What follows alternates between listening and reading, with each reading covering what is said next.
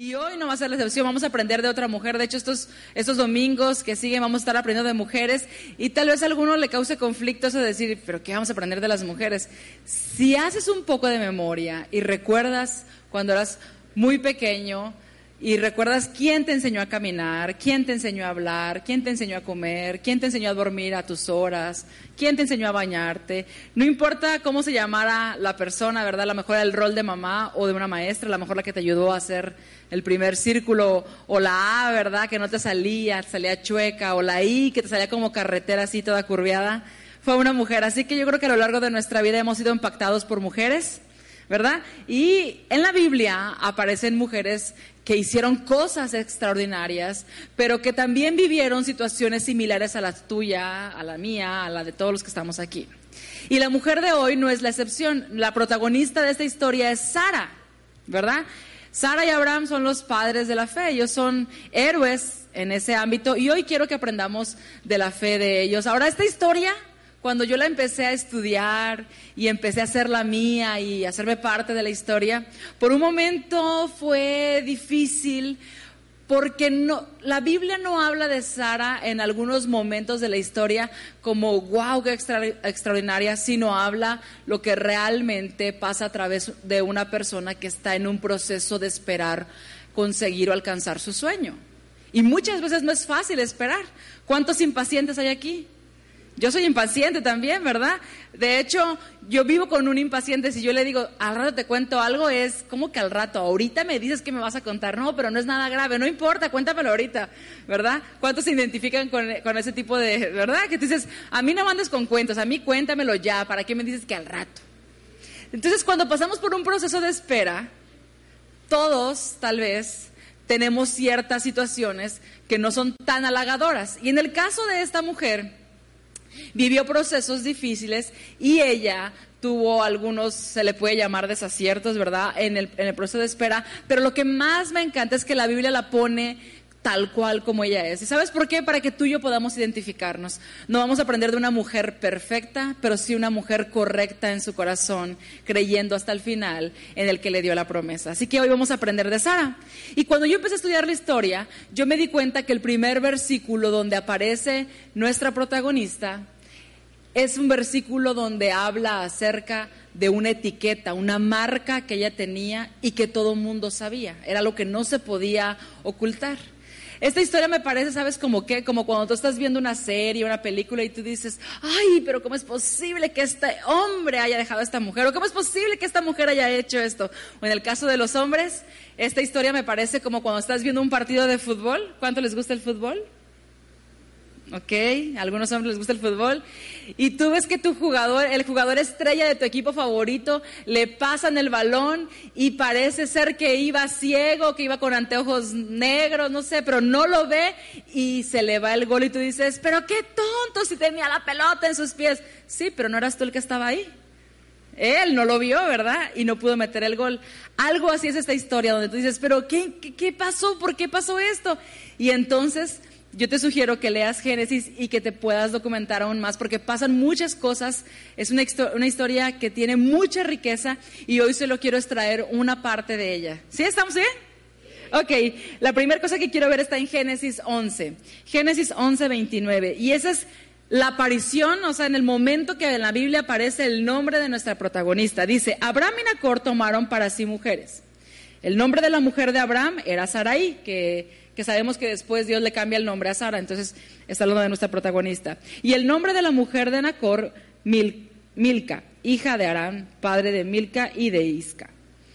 Dice el 30, y Saraí era estéril. Y para que quede bien claro, no tenía hijos, o sea, no tenía descendencia. Y yo quiero decirte algo, hombre o mujer, todos tenemos una promesa de parte de Dios, todos tenemos un sueño por el cual hemos estado clamando. A lo mejor es que tu esposo esté aquí, tus hijos estén aquí, tal vez es ver a tu hijo lograr su, su carrera, que logre el éxito en tal vez sus sueños, o tal vez tú tienes como meta decir, Señor, hemos estado clamando y ahorrando y trabajando para lograr tener esa casa de nuestros sueños y poder vivir como familia y disfrutar. Yo no sé cuál sea, ¿verdad?, el sueño que hay en tu familia o en ti, pero algo que yo entendí en este, en este, En esta historia es algo que dice, no te apropies de tu etiqueta, porque ese no será tu destino. Si ella se hubiera creído lo que todos sabían, que no era oculto, todos sabían que era estéril y que no tenía hijos, si ella se hubiera apropiado y hubiera dicho, ya llegué hasta aquí, entonces no hubiera podido ver la mano de Dios. ¿Qué te quiero decir en esta, en esta mañana? No importa que hayan dicho de ti, a lo mejor eres el más chiquito de la familia y dijeron, tú nunca vas a salir adelante, a lo mejor dijeron, no, pues si este pobre le tocó vivir el divorcio de sus papás, ¿cuándo vas a, va a ser algo bueno de él? O, ay, este viene de tal familia, ¿cómo va a lograr? No importa la etiqueta que te hayan puesto los demás, ese no es tu destino. Tu destino está en Cristo y Él es el que te va a llevar a que tú lo logres. Así que el comienzo de su historia fue pesado. Imagínate vivir con esa carga. A lo mejor algunas mujeres se identifican con ella, ¿verdad? En esa etiqueta de...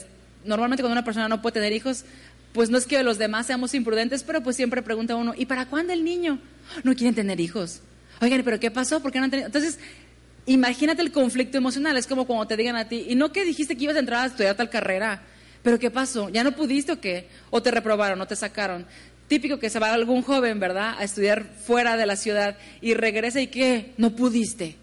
Entonces ella tenía una etiqueta y tenía que vivir con ese, con ese entorno porque la gente sabía lo que pasaba en ella, que ella no podía tener hijos. Y quiero llevarte a Génesis 12, hoy vamos a leer fragmentos de esta historia, así que quiero llevarte a Génesis 12 del 1 al 3. Y el Señor le dijo a Abraham, vete de tu tierra y de entre tus parientes y de la casa de tu padre a la tierra que yo te mostraré. ¿A dónde iban? No sabían, ¿verdad? Apenas se le iba a mostrar qué iba a pasar, cómo iba a vivir, qué se iba a encontrar en el camino, no sabía. Y muchos de nosotros estamos en ese momento donde sabes que Dios te dio una palabra, pero no sabes en qué momento va a venir, cómo va a venir, quién lo va a hacer, en qué momento va a suceder. Y dice el 2, haré de ti una nación grande y te bendeciré y engrandeceré tu nombre y serás de bendición. Si recuerdas, ella es estéril, ellos son adultos ya mayores. De hecho, la Biblia menciona que ella ya no tenía su periodo, ¿verdad? Para, para poder ser fértil y tener hijos. Y Dios le da esta palabra y le dice, haré de ti una nación grande. ¿Cómo va a ser una nación grande? No le va a dar la vida para ver esa nación, ¿no es cierto? Ya no le va a dar tiempo de ver esa nación. En el caso que tuviera un hijo, porque nosotros sabemos el desenlace, pero en ese momento eran muchas preguntas que vienen en su interior. Ahora esa palabra no se la da a Sara, Dios se la da al esposo. Y dice el 3, bendeciré a los que te bendigan y al que te maldiga maldeciré. Y en ti serán benditas todas las familias de la tierra. ¿Cómo las familias de la tierra van a ser bendecidas con alguien que solamente es una pareja? No hay una familia como tal, no hay hijos, no hay descendencia, no hay posibilidad de que haya nietos, no hay posibilidad de que alguien siga, ¿verdad?, preservando tu apellido. No hay, no hay posibilidades en ese momento. Pero Dios le dice, voy a hacer una nación de ti, de tus generaciones. Imagínate el shock cuando Dios te dice, yo te voy a dar la casa que me pediste. No tienes trabajo, tu esposa la acaban de despedir y estás con deudas hasta el tope. Dices, ¿cómo? O sea, ¿cómo Dios me dice esto? ¿En qué momento voy a salir de todo esto que se ve caótico, verdad? A nuestros ojos. Y esa es la palabra que recibe en ese momento Abraham. Ahora te quiero, te, te quiero resaltar algo. Dios no le habló a Sara para darle esa promesa, pero la promesa incluye a Sara, sino con quién? Pero Dios no se reveló a ella, sino que Dios le dice a Abraham, yo no sé cómo es tu esposo mujer, pero si no es muy detallista y tú quieres detalles como te cuenta algo que pasó, en mi caso yo le diría, pero ¿qué te dijo? ¿En qué tono te lo dijo? ¿Cómo te lo dijo? No es cierto, preguntaríamos, pero ¿te dijo eso nada más o te dijo algo más? ¿Verdad? Yo no sé cómo Abraham le dice esa palabra a ella, pero ella tuvo que confiar y creer y tener fe en lo que su esposo le había dicho que Dios le había dicho pero no, le había, no se lo había dado, no se le había revelado a ella. Pero en ese proceso de espera yo encontré algunas cosas y quiero llevarte a Génesis 16. Génesis 16 del 1 al 4. Ellos eran muy ricos en ese momento y dice la Biblia que tenían más de 300 sirvientes a su disposición. Pero Sara se le ocurre una idea. Esa idea no era algo que venía de Dios, era una idea que venía de ella, ¿verdad? No era algo que, Dios les haya dicho y lo van a hacer así. No, no, no, no le había dado los detalles. Y por eso quiero leerte este versículo para que tú veas la decisión que toma Sarai o Sara. Dice en el 16, Sara, mujer de Abraham, no le había dado a luz hijo alguno. Hasta ese momento no había nada. Y tenía ella una sierva egipcia, no, no de su pueblo, ¿verdad? De otro lugar, dice que se llamaba Agar. Entonces Araí dijo a Abraham, he aquí que el Señor me ha impedido tener hijos. Llégate, te ruego, a mi sierva, quizá por medio de ella yo tenga hijos. Y Abraham obedientemente llevó a cabo al pie de, dice, escuchó la voz de Sarai. Entre paréntesis, señores, por favor, cuando nos vean que estamos en momentos de desesperación, no escuchen nuestra voz, no nos hagan caso. Imagínate el contexto de Sara. Sara venía de, mucho maltrato, de tener una losa aquí encima, de saber que no podía tener hijos. Claro que estaba desesperada. Claro que decía, pues por algún lado debe de ser, ¿verdad? A lo mejor no es conmigo, es con alguien más. Y para ti para mí nos puede sonar descabellada la decisión que toma ella. Pero muchas veces en nuestro momento de esperar, en el momento del proceso que estamos viviendo, hemos tomado decisiones así de descabelladas como las que tomó Sara. Y continúa diciendo, y al cabo de diez años de habitar Abraham en la tierra de Canaán, Sarai, su mujer, Sarai, mujer de Abraham, tomó a su sierva, ella toma a su sierva, dice Agar, la egipcia, y se la da a su esposo Abraham, a su marido Abraham, por mujer. Y él se llegó a Agar y ella concibió y cuando ella vio que había concebido, miraba con desprecio a su señora. Cuando yo leí esto a mí me, impresionó, me impactó muchísimo, porque Sara, el nombre de Sara quiere decir princesa. Dios le había dado un lugar a Sara, Dios le había dado una posición y es que ha sido llamada a ser princesa. Pero Agar, yo dije, ¿qué significará Agar? Voy a investigar. Y lo que yo encontré es que el significado de Agar significa huida, fuga o forastera. Y esa palabra fuga llamó mi atención. En momentos de tiempo de espera, algunos de nosotros buscamos salidas fáciles, fugas, queriendo acortar el tiempo, queriendo ayudar a Dios. Y entonces yo entendía que Agar era la salida equivocada para que Sara obtuviera su promesa. Ella usó esa fuga, ese, ese, toda esa presión que ejercía en ella, todo eso que estaba, todas esas emociones que estaba experimentando, tuve, tenía que escapar por, algún, por alguna manera y dijo, pues yo no sé si fue la primera que se le atravesó, yo no sé si era su sierva de confianza, no sé en qué momento se le ocurrió, pero la Biblia no especifica eso, pero dice, ok, tú, ven y te voy a entregar con mi esposo. Y muchas veces cuando nos quitamos de nuestra posición, de lo que Dios nos ha dado, nos ha, nos ha hecho príncipes y princesas, nos ha hecho parte de ese real sacerdocio, te pones al nivel de la esclava. Dice la Biblia al final, dice, y ella cuando concibió, miraba con desprecio a su señora. Tú te puedes imaginar ella sin poder hijos y ver que la sierva la hace así como que ya con la pancita, ¿verdad? Y casi, casi así de, hey, todos vengan, vengan, vengan y sientan la primer patadita del hijo de Abraham, ¿verdad? Porque era algo, era un acontecimiento que estaba haciendo para ella espectacular y me imagino que para Abraham su primer hijo era increíble, pero para Sara, ¿cómo te imaginas que esa mujer vio el proceso? Y esto me suena mucho a como cuando tú estás clamando a Dios por algo pero sucede en alguien más. Y yo analizaba esto en, nuestras vidas y cuántas veces nosotros hemos actuado aconsejados por la desesperación mientras estamos esperando la promesa que Dios nos dio. Y cuando tú actúas, ¿verdad? Conforme al consejo de esa desesperación, nunca va a ser de acuerdo a lo que Dios dice. Por ejemplo, yo pensaba en las solteras, el sexo no hará que ese hombre se quede contigo y menos que te embaraces con el motivo equivocado de atarlo. Eso es ridículo, es absurdo, porque solo lo que Dios une no lo puede separar el ser humano. Otra cosa que yo pensaba, decía, en los caballeros tal vez hay cosas que estás haciendo en oculto para poder alcanzar eh, en tu negocio, en tu trabajo, que pueda crecer y que puedas enriquecerte y tener, darle la mejor calidad de vida a tu familia. Pero te quiero decir algo, es ridículo pensar en eso o hacer eso, porque Dios es el que te da el poder para hacer las riquezas. Y muchas veces queremos ayudarle a Dios. Y Dios no necesita tu ayuda. Él tiene el plan perfecto. En otras ocasiones, tal vez pensando en los jóvenes, yo decía, es irracional que ignores los consejos de tus autoridades, llámense padres, llámense líderes tal vez de grupo o maestros, porque Dios en realidad lo que va a hacer es respaldar la autoridad, aunque se equivoquen o fallen. Y tú piensas que agarrando atajas, no, pues mi papá no sabe, ¿qué le importa a él? Yo voy a tomar mi decisión. Y no escuchas el consejo de esa autoridad que Dios, ¿verdad?, ha puesto ahí para que te pueda guiar, a pesar, vuelvo a repetir, de, sus errores y a pesar de que tal vez han fallado.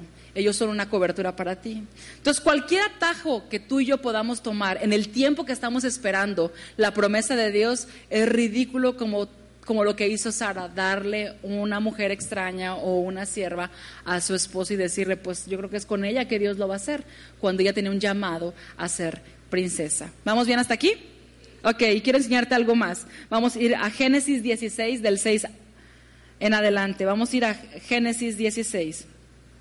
Ella era una mujer torturada por la esterilidad, pero también era menospreciada por la decisión que había tomado. Y tal vez muchos hubiéramos pensado, bueno, yo cuando estaba leyendo yo decía, ¿y por qué nunca en ningún momento Dios dijo, bueno, pues que se le muera el hijo a Agar, ¿verdad? Y ya solucionamos el problema. No pasó eso. Ese bebé llegó a término, ¿verdad?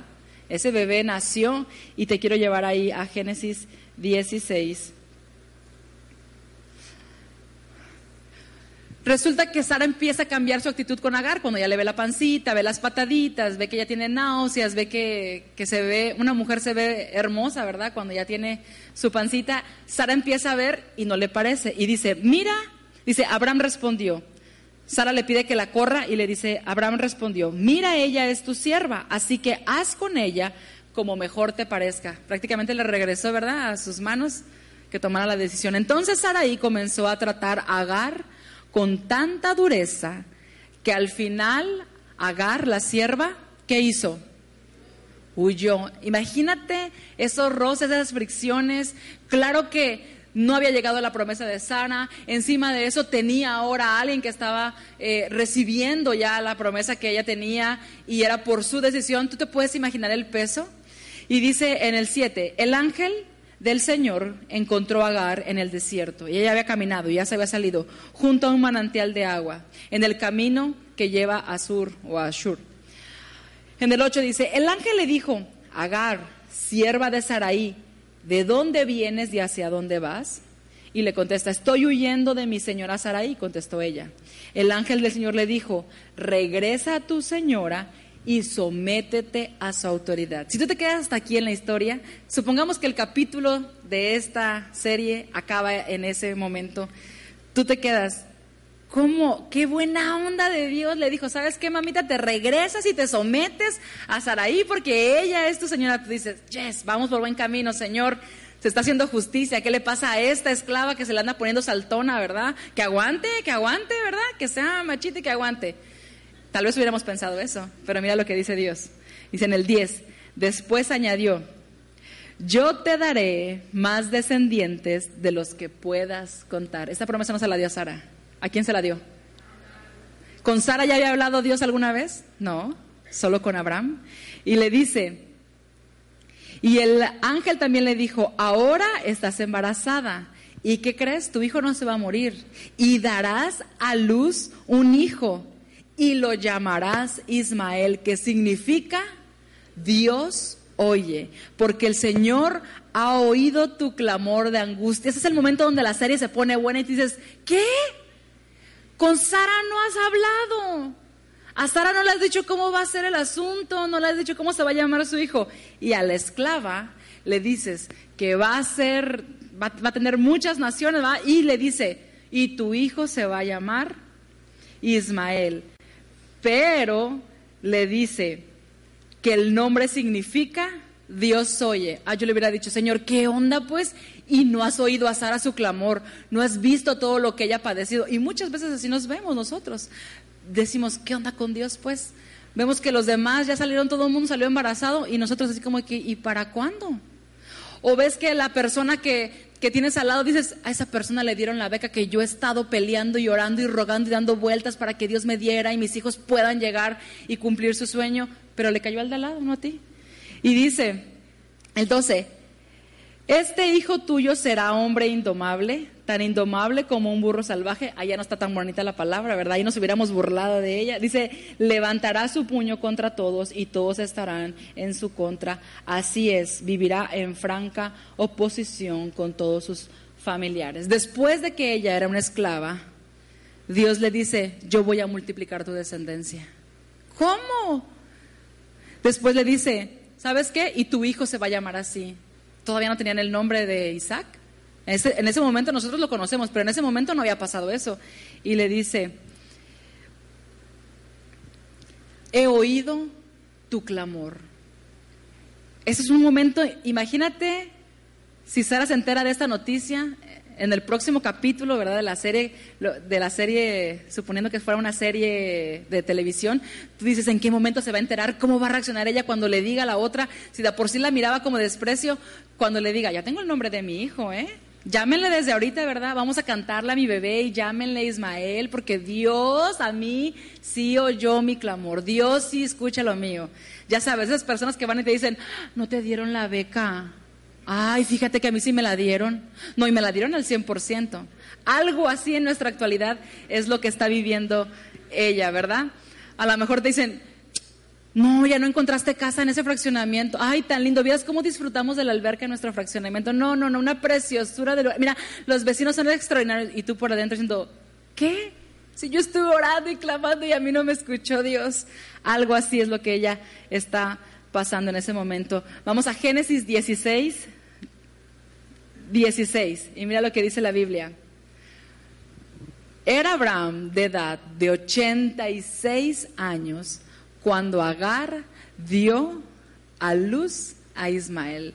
Cero probabilidades. Eh, su esposa de Abraham, Sara, tenía 10 años menos que él, ya no tenía su periodo, no había una posibilidad, no se veía que ya estuviera cerca la promesa por cumplirse. Pero si tú volteas a ver a Agar y volteas a ver a Abraham, su promesa ya la tenían en sus manos. A los 86 años, Abraham estaba siendo papá por primera vez, de la, no de su esposa, sino de Agar, su esclava. Imagínate esos años, ese niño creció ahí, aprendió a hablar ahí, imagínate esos años tan difíciles para ella y aún no llegaba el momento de tener en sus brazos su promesa realizada. Imagínate qué tortura si ya el hecho de tener una etiqueta, como comentaba yo al principio de la historia, si el hecho de tener ya una etiqueta era pesado, era una losa. Imagínate ahora tener enfrente de ti al producto de esa decisión que tú tomaste y verlo correr. Y el niño no tenía la culpa, ¿verdad? Y verlo reír, y verlo jugar, y verlo aprender a hacer todo.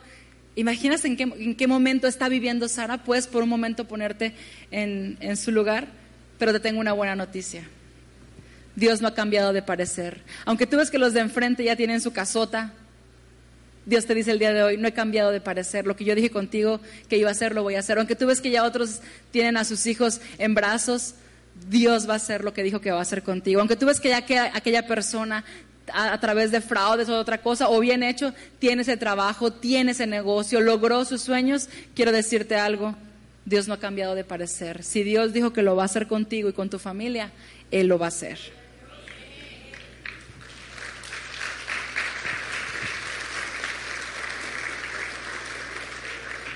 Vamos a ir a Génesis 17 y eso se pone cada vez más bueno. De hecho, me gustaría parar aquí y el próximo domingo decirles el desenlace, pero no voy a ser tan mala con ustedes. Háganme cuenta que es Netflix y que tú puedes adelantar lo aburrido y entrar a lo mero bueno. Así le vamos a hacer aquí.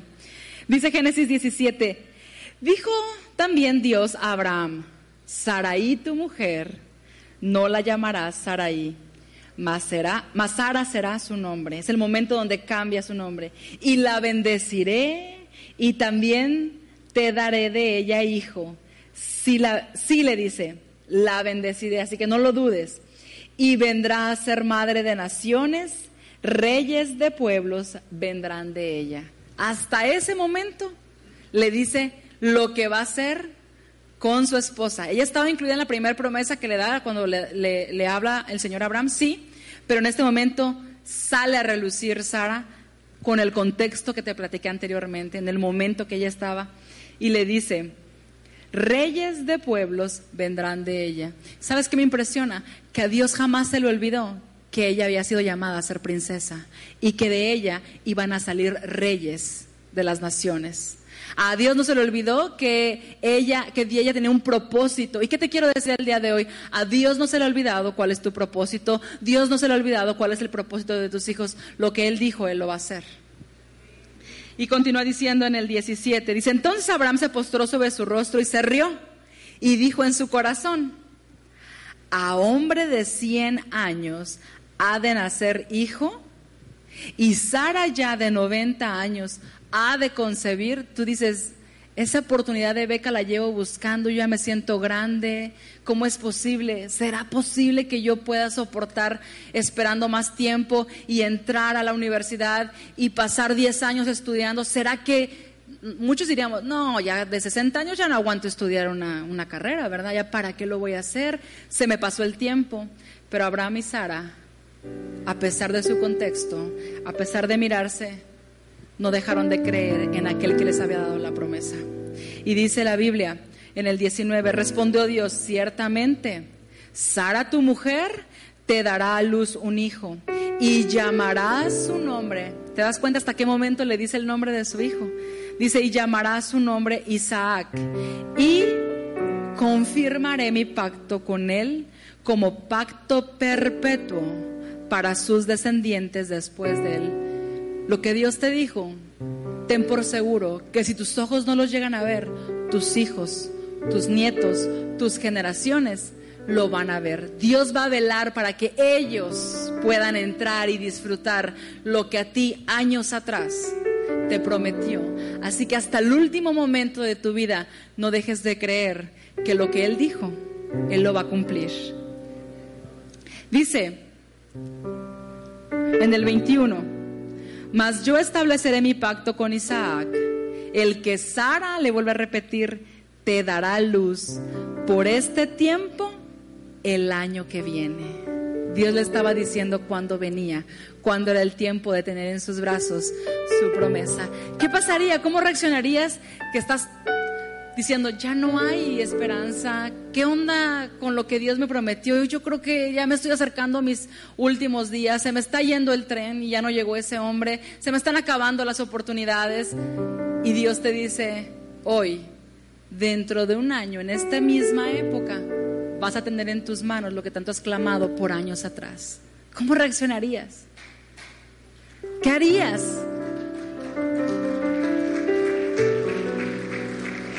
Es que está a punto de llegar la bendición.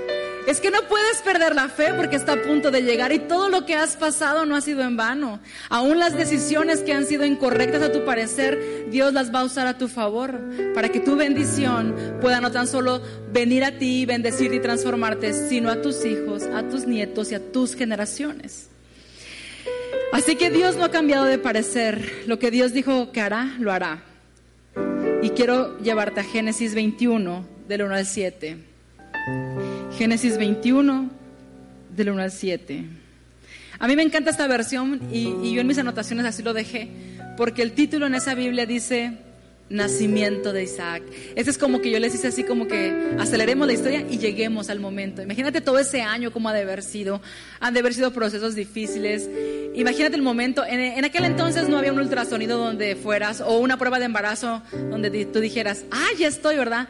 Seguramente debe haber sido impresionante sentir algo extraño en tu, en tu vientre y sentir cómo se empieza a mover y decir, ¿cómo? ¿Qué es esto? Creo que tengo hambres, lombrices o algo, pero ¿qué me está pasando? De hecho, yo recuerdo que cuando yo me, yo quedé embarazada después de cinco años y medio no poder, yo recuerdo que cuando me entero, me entero mucho después, yo me quedé embarazada en un febrero y yo me enteré hasta abril, te puedes imaginar. Y de hecho mi hija se salvó de, le pusimos Camila por obra de Dios porque se iba a llamar triglicéridos. Yo pensé que eran los triglicéridos lo que me hace sentirme así. Entonces en honor a eso de los síntomas le íbamos a poner triglicéridos. Pero pues fue niña y no combinaba, ¿verdad? Entonces le pusimos pues, Camila. Entonces dice Génesis 21, el Señor cumplió su palabra e hizo con Sara, le conmigo fuerte esa palabra.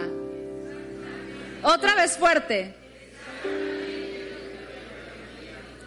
Dios hizo exactamente exactamente lo que había prometido.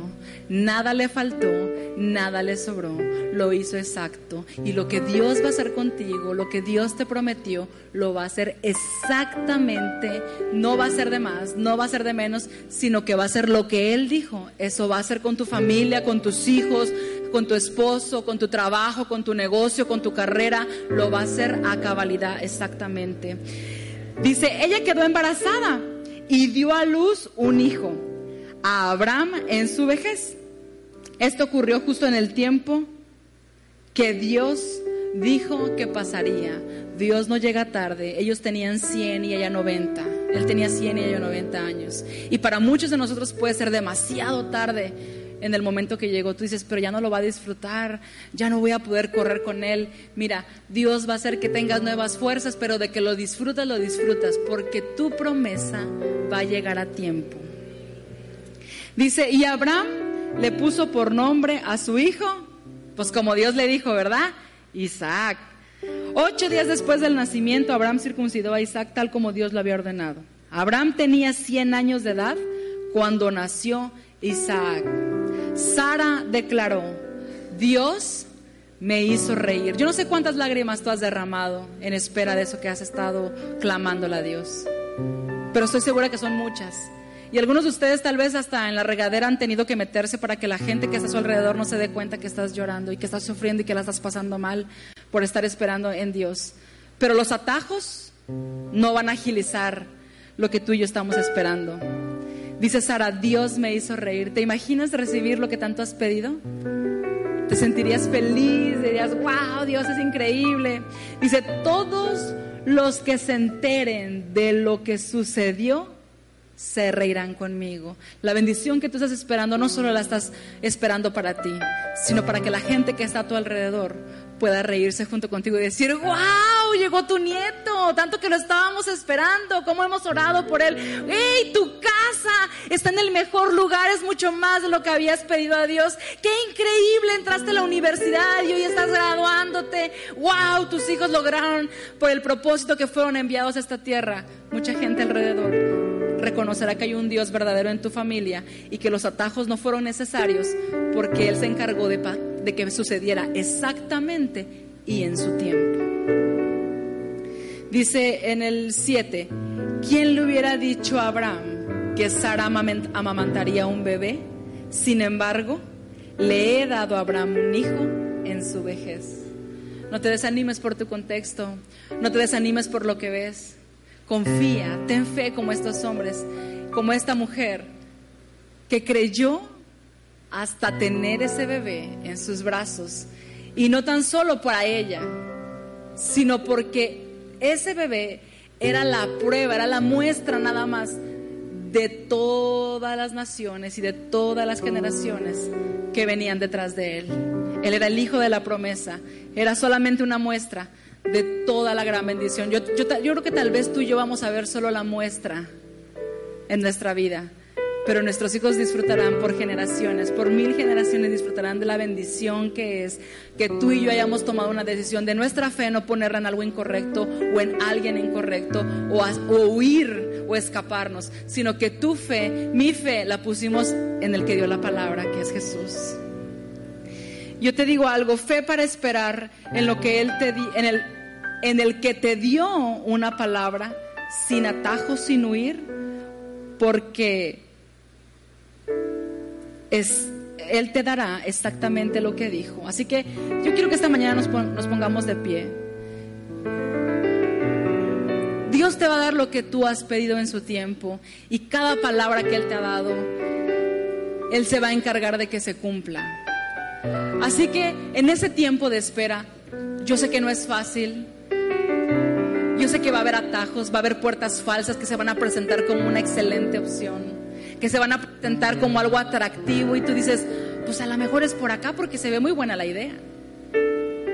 Pero Dios no necesita que tú y yo le ayudemos. Él es todopoderoso y suficiente para darte lo que tú necesitas.